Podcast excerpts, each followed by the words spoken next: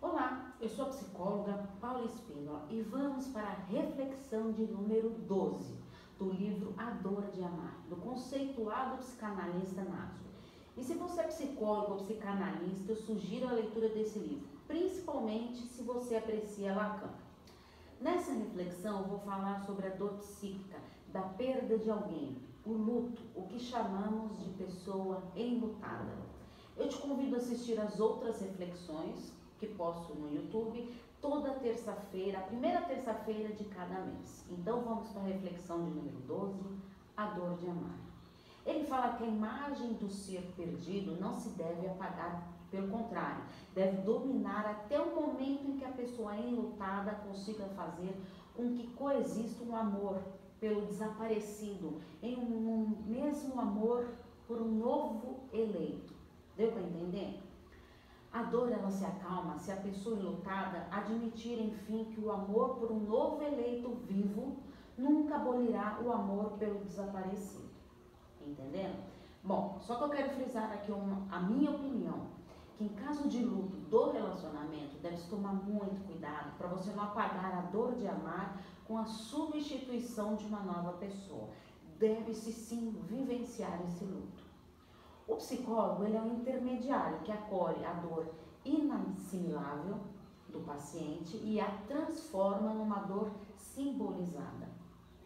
Por isso que eu sempre falo de da gente ressignificar a nossa história. A separação de algo de forma súbita nos obriga a reconstruirmos. A dor psíquica é a dor da separação, quando a separação é perda do, do qual estamos intimamente ligados.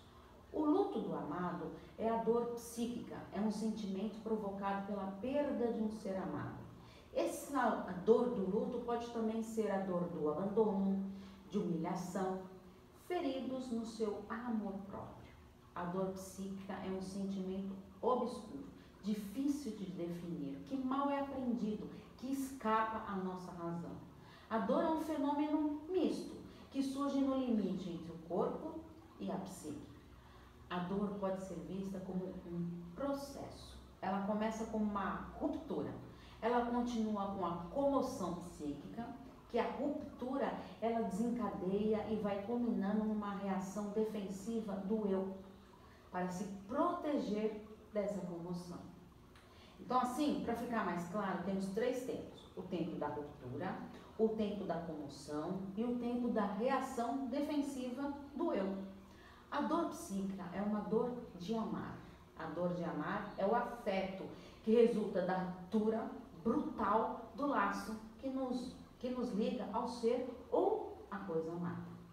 A dor de amar é uma lesão do laço interno com o outro. Olha que profundo isso. É uma dissociação brutal daquilo que é naturalmente chamado a viver junto. Que isso sim é uma dor traumática. Então vamos ver os estados do eu atravessado pela dor. Então temos o eu que sofre com a comoção, o eu que observa a sua comoção, o eu que sente a dor, ou o eu que reage à comoção. Deu para entender? A dor traumática é quando o eu se defende com o trauma. A dor de amar é o afeto que traduz na consciência a reação defensiva do seu eu. Quando sendo comocionado, lembra da comoção? Ele luta para se reencontrar. O que dói não é perder o ser amado, mas continuar a mais do que nunca, mesmo sabendo irremediavelmente que já está perdido.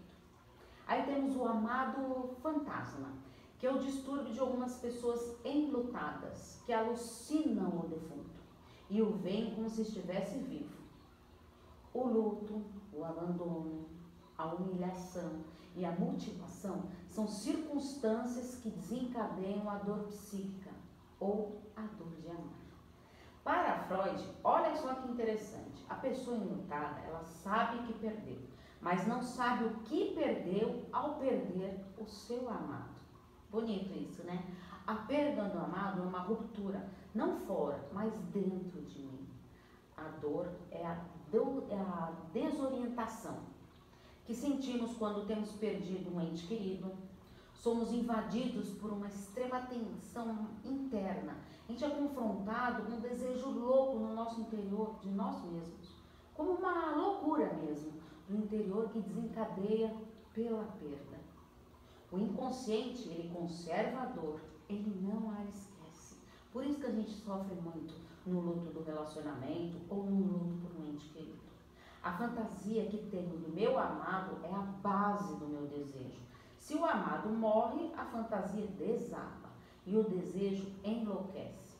Ficar de luto é aprender a amar de outra forma o morto. Amá-lo sem o estímulo da sua presença viva. A angústia surge quando eu imagino a falta. Ela é uma resposta à falta imaginária. Agora eu vou dar algumas definições importantes que ele ressalta aqui neste livro.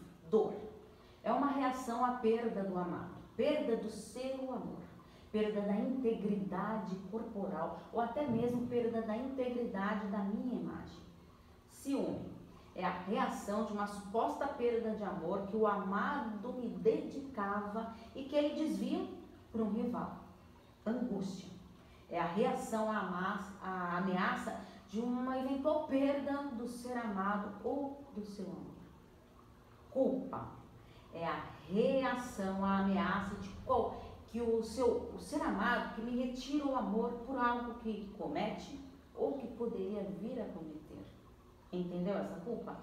Humilhação narcísica é o ferimento na imagem que o alimento de mim mesmo. Tá? Então, olha só como isso é importante. E o ódio é a reação ao ferimento da minha imagem provocada pelo outro amado é a mobilização de toda a minha violência para atacar o outro na sua própria imagem. Com esses dados do livro, eu acho que dá para você entender um pouquinho como funciona o luto dentro do indivíduo. Agora eu te convido a pegar papel e caneta para o seu plano de ação. Responda essas questões de coração aberto. Então vamos para o nosso plano de ação. Primeira pergunta: Já sofreu o luto de um ente querido? ou pela morte física, ou pelo luto de um relacionamento? Há quanto tempo? Segundo, como encarou a dor de amar? Terceiro, essa dor se tornou traumática? Quarto, quais foram suas atitudes para ressignificar essa história? O que você fez para isso? Descrevem. Quinto e último, descreva como passou essa dor de amar e os pontos que foram mais significativos para você.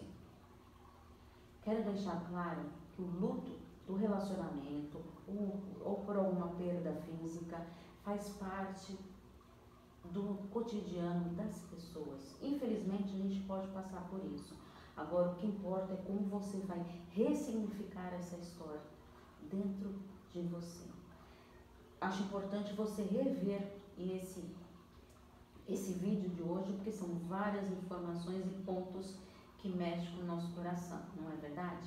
E qual a sugestão de novos temas para as reflexões aqui? Escreva que eu terei um grande prazer de ler o livro e comentar aqui para você. Um grande abraço. Tchau, tchau.